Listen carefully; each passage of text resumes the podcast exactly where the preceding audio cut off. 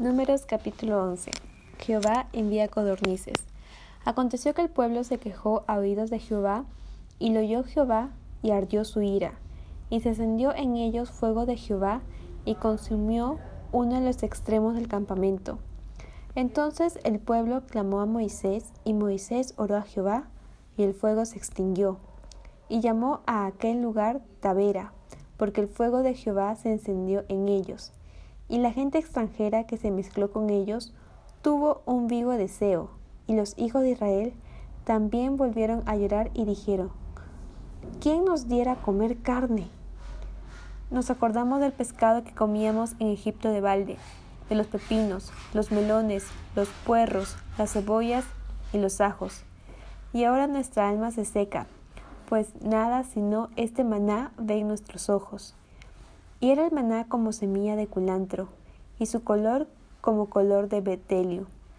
El pueblo se esparcía y lo recogía, y lo molía en molinos, o lo majaba en morteros, y lo cocía en caldera, o hacía de él tortas.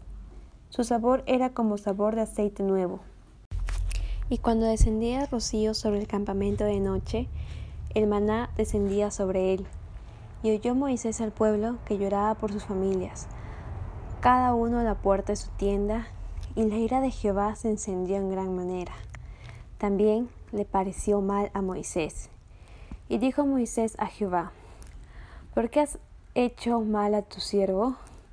¿Y por qué no he hallado gracia en tus ojos, que has puesto la carga de todo este pueblo sobre mí? Concebí yo a todo este pueblo, lo engendré yo, para que me digas, llévalo en tu seno, como lleva la que cría el que mama, a la tierra de la cual juraste a sus padres? ¿De dónde conseguiré yo carne para dar a todo este pueblo?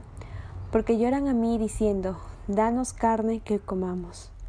No puedo yo solo soportar a todo este pueblo, que me es pesado en demasía.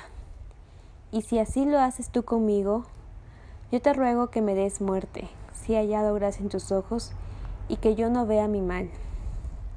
Entonces Jehová dijo a Moisés, Reúneme setenta varones de los ancianos de Israel, que tú sabes que son ancianos del pueblo, y sus principales, y tráelos a la puerta del tabernáculo de reunión, y esperen allí contigo. Y yo descenderé, y hablaré allí contigo, y tomaré del espíritu que esté en ti, y pondré en ellos, y llevarán contigo la carga del pueblo, y no la llevarás tú solo. Pero el pueblo dirás, Santificaos para mañana y comeréis carne, porque habéis llorado en oídos de Jehová, diciendo, ¿quién nos diera comer carne? Ciertamente mejor nos iba en Egipto. Jehová pues os dará carne y comeréis. No comeréis un día, ni dos días, ni cinco días, ni diez días, ni veinte días, sino hasta un mes entero hasta que os salga por las narices y la aborrezcáis por cuanto menospreciasteis a Jehová que está en medio de vosotros, y llorasteis delante de él, diciendo, ¿Para qué salimos acá de Egipto? Entonces dijo Moisés, Seiscientos mil de a pie es el pueblo en medio del cual yo estoy. Y tú dices, les daré carne y comerán un mes entero. ¿Se degollarán para ellos ovejas y bueyes que les basten? ¿O se juntarán para ellos todos los peces del mar para que tengan abasto? Entonces Jehová respondió a Moisés, ¿acaso se ha cortado la mano de Jehová? Ahora verás si se cumple mi palabra o no.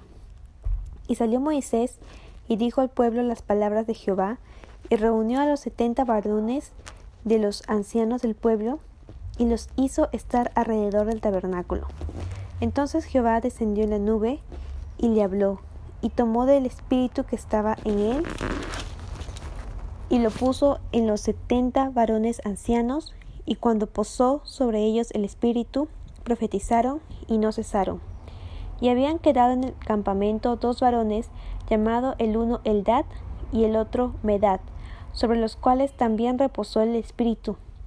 Estaban estos entre los inscritos, pero no habían venido al tabernáculo, y profetizaron en el campamento. Y corrió un joven y dio aviso a Moisés y dijo, Eldad y Medad profetizan en el campamento. Entonces respondió Josué, hijo de Num, ayudante de Moisés, uno de sus jóvenes y dijo, Señor mío, Moisés, impídelos. Y Moisés le respondió, ¿Tienes tú celos por mí? Ojalá todo el pueblo de Jehová fuese profeta, y que Jehová pusiera su espíritu sobre ellos. Y Moisés volvió al campamento, él y los ancianos de Israel. Y vino un viento de Jehová, y trajo codornices del mar, y las dejó sobre el campamento, un día de camino a un lado y un día de camino al otro, alrededor del campamento, y casi dos codos sobre la faz de la tierra. Entonces el pueblo estuvo levantado todo aquel día y toda la noche y todo el día siguiente, y recogieron codornices, el que menos recogió diez montones, y las tendieron para sí a lo largo alrededor del campamento. Aún estaba la carne entre los dientes de ellos, antes que fuese masticada, cuando la ira de Jehová se encendió en el pueblo, e hirió Jehová al pueblo con una plaga muy grande, y llamó el nombre de aquel lugar Kibrot Ataaba, por cuanto allí sepultaron al pueblo codicioso. De Kibrot Ataaba partió el pueblo a Acerot y se quedó en Acerot.